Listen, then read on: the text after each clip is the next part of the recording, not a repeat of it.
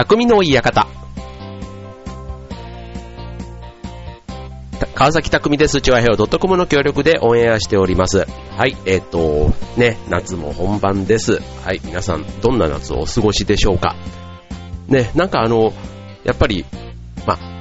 学生はね、まあ夏休みがありますけども、まあ、社会人でも、まあ夏をきっかけに、例えばビアガーデンに行ったりだとか、あと、まあ、バーベキューもね、まあちょっとこの時期暑いとは言いつつも、まあなんか、あの集まるきっかけがあったり、あとはなんか会社でもね、こう夏祭り的な、なんかそういう福利厚生のイベントをやったりするようなところもあるなんて聞きますから、まあなんかね、こういろんな人と交流する機会っていうのは多いのがこの季節なのかなっていうのを改めて、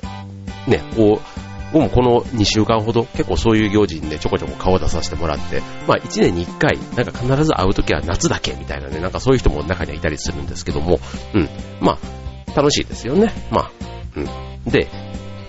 えっと、あと、夏の風物詩と言いますか、この間ね、えっと、フジテレビが27時間テレビっていうのをやってましたけども、ね、えっと、あとは日テレのね、24時間テレビも、ね、8月末にはありますし、なんかね、そういうのが一つ一つ、こう夏の風物詩というか、恒例の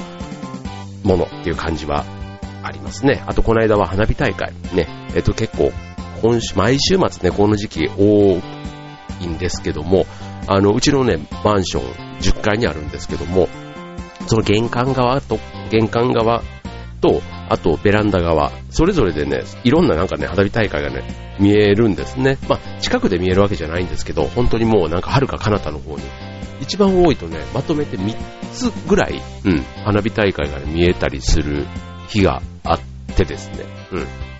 まあ本当にね、あの、まあ、3つ目、4つ目とかっていうところになってくると、本当にもうちっちゃい、はるか彼方の方にこう上がってるのが見えるなっていう感じではあるんですけど、はい。まあ、それでもね、あの、そういう、ちょっと、ちょっと見るだけでもね、あの、まあ、花火大会までね、足を運んで近くで見れれば一番いいんでしょうけども、まあ、そうじゃなくても、まあ、体験してると、あ、夏だなってなんかこう、みんなと同じこう土俵に上がって、なんか花火大会の思い出の一つもちょっと喋れるかななんていうふうに思ったりするとこですけども、はい。まあね、あれこれ全部出かけるとね、人混みね、海に行ってもそうですし、ね、こう人も多かったりしますので、まあ、あれもこれもというわけにもいきませんけども、まあ、ね、プールも何度も行けませんけど、一回ぐらいは行ってみたいなとかね、海もね、何度も行かないけども、一度ぐらいは足にね、足、ね、サンダルでこうちょっと海に浸ってみたいななんていうのもね、ちょっと思いますけども、はい。ね、暑い夏皆さんお過ごしのことかと思います。はい、ということで、えっ、ー、と、まあ、この時期ね、えー、さっき言ったちょっと、若い子たちとね、えー、話をしてると、やっぱりどっかでね、こう、今フリー、付き合ってる人がいませんとかって話になると、えー、そうなんだ、みたいな。で、この夏どうなのよじゃないけども、最近どうなのよみたいな、まあそういう話になっていくわけですけども、まあ、ここ最近ね、えっと、まあ昔とあんまり変わんないっちゃ変わんないんですけども、まあ女性が、から見た、うん、男性のいいところ、うん、こういうところがね、モテる、ポイントっていうところをね、ちょっとまとめてみましたので、今日はそんな、えー、男性のモテ条件、そんなテーマでお送りしたいと思います。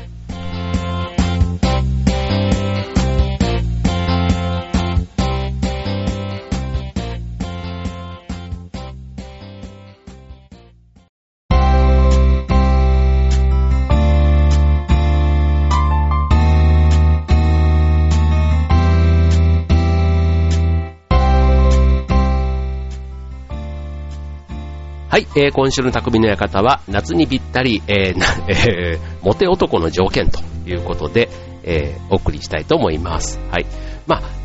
いわゆるね、えっ、ー、と、モテる要件で言うと、まあ、ルックスからね、まあ、始まると思うんですけども、はい、まあ、見た目、なんだかんだ言ってこう大事じゃないですか。うん。で、まあ、えっ、ー、と、それこそね、昔で言うと醤油顔みたいなところから始まり、醤油顔、ソース顔、あとは、なん、なんだ、あと、塩顔っていうのあの、向井治くんみたいな顔。うん。ね、ああいった顔も、ね、時代によってそれぞれのこう流行り顔というかモテ顔っていうのがありますけども、まあ顔だけ以外でもね、いろいろこう男性のモテる条件っていうのを、まあ、例えば芸能人なんか見てるとね、必ずしも見た目がね、こう男前とかではないけども、なんかこう、トータル的に性格も含めて、ああ、良さそうだな、みたいなところってあると思うんですよね。うん。例えばあの、ナイナイの岡村さんとか、ね、ああいう人ってきっとモテる。まあ、ただね、えっ、ー、と、モテるって言っても、こう、友達として好きっていうのと、ね、こう、いわゆるモテるっていうのまたちょっと違うとは思うんですけども、うん。まあちょっとね、えっ、ー、と、モテる男性の条件、えー、ちょっと今日ご紹介したいと思います。これね、逆の話をね、えっと、女性のモテるとかっていうと、どうしてもね、僕の主観とかが入ってしまって、うん、なんかね、えっと、放送しながら、こう、後で文句言われちゃいそうな気がするので、あくまで自分も含めて、ね、こう男性が、こういうところがモテる条件なんだっていうのをね、ちょっと自分自身も、えー、振り返る、そんな、えー、テーマでお送りします。はい。ということで、えっと、まあ、あくまでねこれなんで女性視点からのね、こういう人は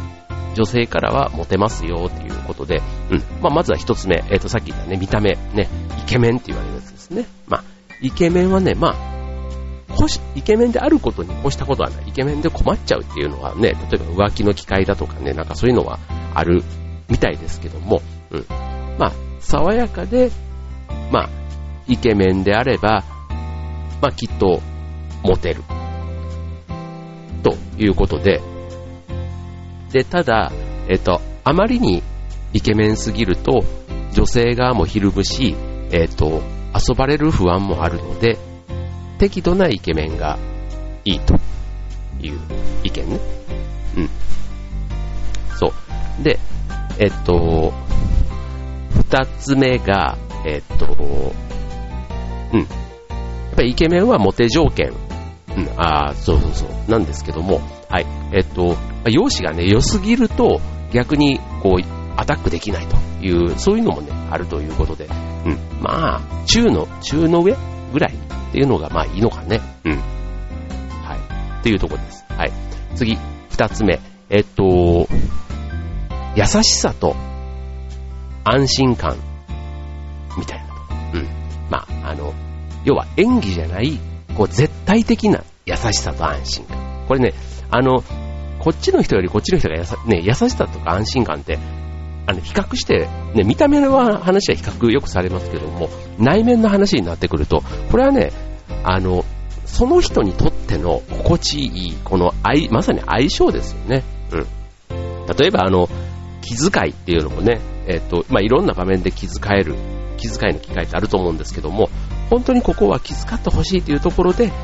こう、程よく気遣ってくれる。例えば疲れている時とかにね、まあ、声をかけてくれるとか、普段の中でも、そういうところに声をかけてほしいと思ってる人に対して気遣いができるっていうのが、まあ、絶対的な優しさだったり、安心感につながるっていうところなんだと思うので、うん。なんかその人が一番欲しいところを感づいて、なんかやってあげられる、うん。そういうところなのかもしれないですね。うん。例えばあの、自分が疲れてる時にどうしても相手に対しても、こう優しさとかそういうのが薄れがちじゃないですか。うん。だから、あのー、うん。これはちょっとね、自分、もし、そういうのができてない人を見た時に、人の振り見て我が振り直すじゃないですけども、うん、ちょっと気をつけないとダメかな、なんていうふうに思うところですね。はい。まあ、なかなか見た目の話と中身の話、内面と外見の話、うん。まあ、まずは定番の2つご紹介いたしました。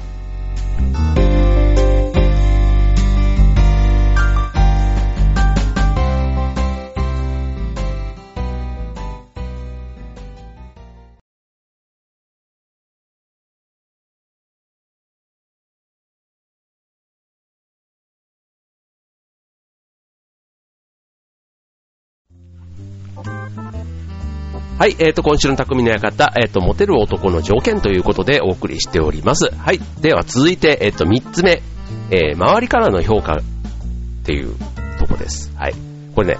モテるっていうのが自分の主観で、えー、決めるもんでもなくって、意外とあの、周りが言ってるとその言葉に自分の気持ちが乗せられる。例えば芸能人とかって結構そういうとこってないですか？あの、人気が出てきて、なんかその人の自体もすごくよく見えてくるっていうところ。例えばあの、アイドルというか、えっと、アイドルなんかもよくありがちですよね。これ AKB とかもそうなんですけど、最初出てきた頃ってもう全然なんか、あの、見分けもつかないじゃないですけど、何がいいんだろうなんて思ってくるんですけど、だんだんそれぞれのキャラが立ってきて、あの、もしかしたらね、個人個人の輝きが増しているのかもしれないし、テレビの取り上げ方とかね、ああいう雑誌とかの露出とか、あね、あの、いろんなところで見かけることが多いと、ね、よくテレビに見かける。ね、だから人気がある。そうすると自分もなんとなくだんだん、こう、好きになってくるというか、うん。なんかそういうところってありますよね。はい。なので、えっと、まあ、周囲の評価っていうのが、その人の第一印象に大きく関わるという点は、これ多分ね、心理学とかの話で言っても、多分いろいろ影響するところだと思うんですよね。はい。だから、えっと、まあ、誰に紹介してもらうか、ね、えっと、どう紹介してもらうかっていうことも、えっと、意外と重要で、えっと、まあ、わざとらしくない程度に、あの人モテるよとかっていうところをね、えっと ね、えっと、自分を紹介してもらうときに、ね、言ってもらえると、結構その人の、まあ、前評判っていうのかな。うん。だから自分がそういう風に見えてな、見えてないところで、あ、こんな風に人にとっては魅力的に見えるところがある人なんだっていう風に、うん、気づいてもらう。うん、そういうね、周りの評価。これちょっとね、あの、わざとやるとちょっとあの、でも、あざとらしいというか、いやらしいさが出てしまうので、うん。まあ、自然に言われるところ、大事なのかもしれないですね。はい。で、あと、えっ、と、これよく言われる、ギャップ。うん。ね。えっ、と、ギャップ、えっ、と、しっかりしている人が、急に、まあ、子供っぽいっていうかね、まあ、ちょっとやんちゃな感じ、うん、だったり、あるいはその逆だったり、ね、普段ちょっとバカみたいなんだけど、ちょっと一瞬真剣な、ね、こう、マジなところが見れるとか、なんかそういうね、ギャップに、まあ、女性は弱いというところで、うん。まあ、とはいえ、まあ、ギャップを見せられて、まあ、突然ね、ときめくっていうことではなくって、うん。まあ、あのー、それまでもね、なんとなくこう、いい印象があった時に、あった中で、さらに最後の一押し、ね、という時に、えー、聞くのがこのギャップ。うん。だから、えっ、と、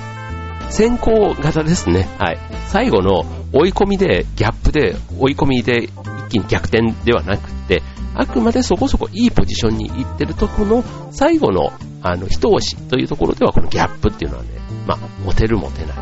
あの人かっこいいし、いい人なんだけど、っていうところをね、モテるに変えるときには、こういう面も実はあってねって、これなんかね、あの、物を買うときとかの感覚に結構近くないですか？うん。例えば、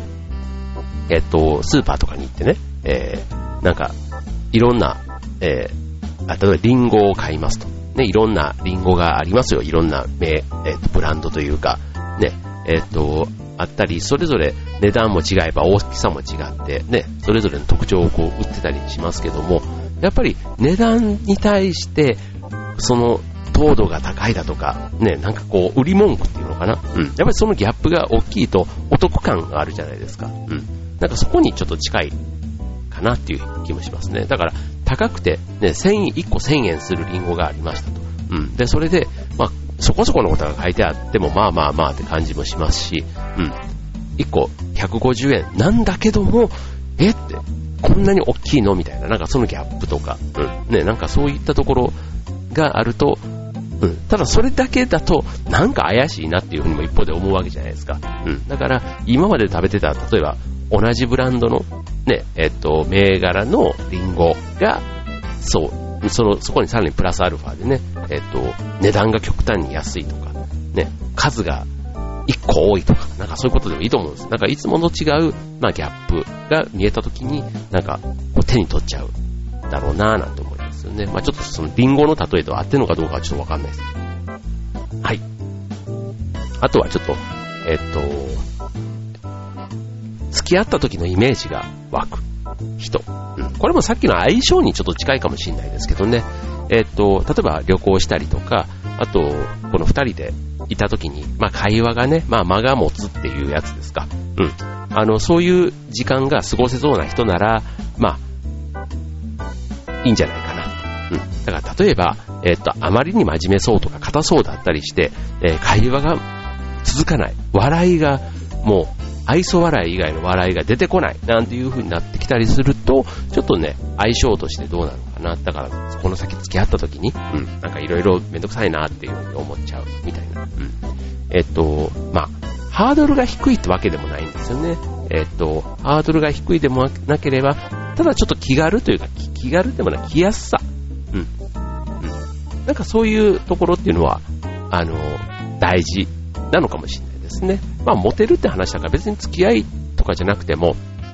ね、職場の先輩後輩じゃないけども、そういう間柄でも、まあ、人気があるっていうのはある意味モテるっていうのに近いと思いますよ。まあ、そこでね、お付き合いするってなったら、ね、改めてモテるというか、そういう話になっていくと思うんですけども、うん、なんかその、間口の広さというか、うん、そういうところが大事なのかなと思いますね。はい、えーと、あと最後、えーと、最後は、現実的な話で、お金。ね、えっ、ー、と、経済力、ね、えっ、ー、と、こちらはね、まあ、なんだかんだ言ってもっていうとこですよ。あの、そんなに別にね、大金を持ってるってことじゃなくて、まあ、最低限のね、えっ、と、その、自利品じゃないところ、うん。まあ、それなりにちゃんとね、えっと、生活ができるレベルの、えっと、収入がある人は、まあ、振る舞いにも余裕が出てくると。ね、こう、ガツガツしないっていうのかな。うん。まあ、そういうちょっと余裕が、えー、落ち着いていて、あとは、まあ、自信にも、こう、自信があるようにも見えると。うん。まあ、ね、こう、なんていうの、お札をこうひけらかすようなね、そういうのはちょっと逆効果ですけども、ある程度の最低限の経済力っていうのをね、こう控えめにちゃんとも自分の中では、いざという時にもちゃんとそういうところが、えっ、ー、と、後ろ盾としてある人っていうところはもう人としてなんかそこまでね、来た、あの、信頼というのかな？うん。例えば普通にサラリーマンであれば、まあ、大学を出て、えっ、ー、と、就職をしてっていうところで、まあ、それなりにちゃんとした地位に上り詰めているんだったら、まあ、何らか、ちゃんと会社の中でも認められるような立ち振る舞いができてんだろうなっていうふうに思われるわけじゃないですか。うん。で、その一つの見え方が、えっ、ー、と、経済力、ね、収入とかっていうことだとすると、まあ、それはそれで、うん、えっ、ー、と、まあ、持てる要素というか、信頼の要素って言ってもいいかもしれないですね。その人の信頼を見るための要素っていうふうに言えるかもしれません。はい。ということでね、えー、っと、今日、えー、っと、合計5つ、ね、ご紹介しましたけども、ね、あなたのモテ要素、ね、特に男性諸君のモテ要素、ね、どれだけ該当しましたかというところでね、うん、これね、えっと、項目だけ言えばね、そんなに難しいことではないというか、普通にわかる話ばっかりなんですけども、まあ、例えば自分のものにそれをね、するっていうのはなかなか難しくって、うん。まあ、あの、まあ、別にね、モテなくても、こう、好きな人、ね、運命の人と巡り会えて、で、それで付き合えればいいっていうのもね、まあもちろんそれはそれで一つの考え方としてはあるんですけども、まあただね、えっと、モテる人とやっぱり近くにいて、こういう話をしてると、やっぱ結構面白いんですよね。うん。なんかそういう人の周りってこう人が集まってくるから、こう話題に事欠かないというか、うん。だから、ある意味人間の魅力みたいなところに置き換えてもいいんじゃないかな、なんていうふうに思いますけどね。はい。ということで、えっと、モテ要素。うん。皆さんの周り、ね、これがどんだけ、えー、揃っている人いるんでしょうね。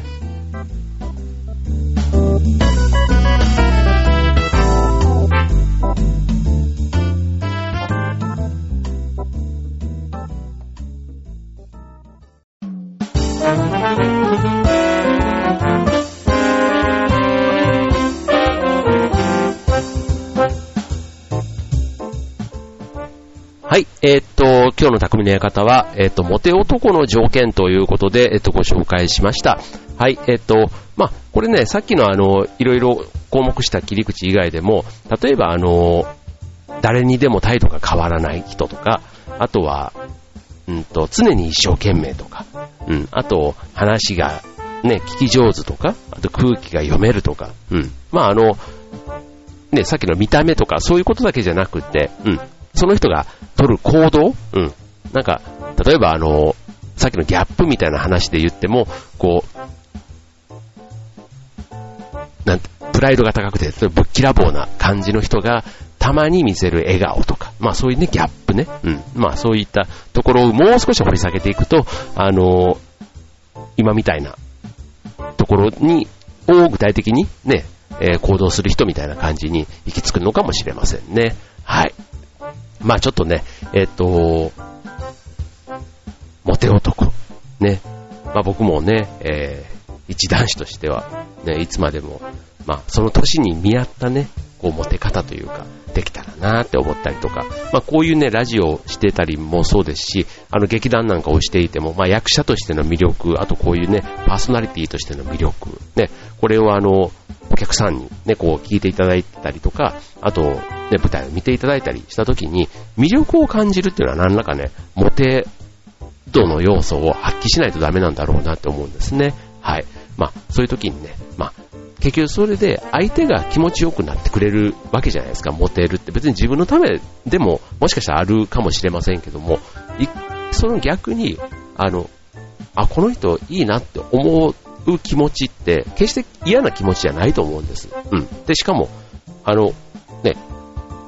好感を持った人と、例えば仕事ができるとか、一緒に遊べるって絶対ね、あの、お互いにとっていいわけじゃないですか。そうすると、なるべく自分のモテ度を上げていくっていうのは、決して自分のためだけじゃなくて、周りにとってもね、すごくいいことなんじゃないかなって思うわけですね。はい。というわけで、えっ、と、例えば、身だしなみ一つとってもね、自分のためということよりも、相手のために考えるっていう、そんな身だしなみの整え方、ね、えー、意識してみたら、ちょっとワンランク上の世界に行けるような気がしますね。はい、ということで、えっ、ー、と、今週の匠の方、えー、ここまで、はい、えー、猛暑が続いています。えっ、と、夏バテ、皆さん気をつけてください。バイバーイ。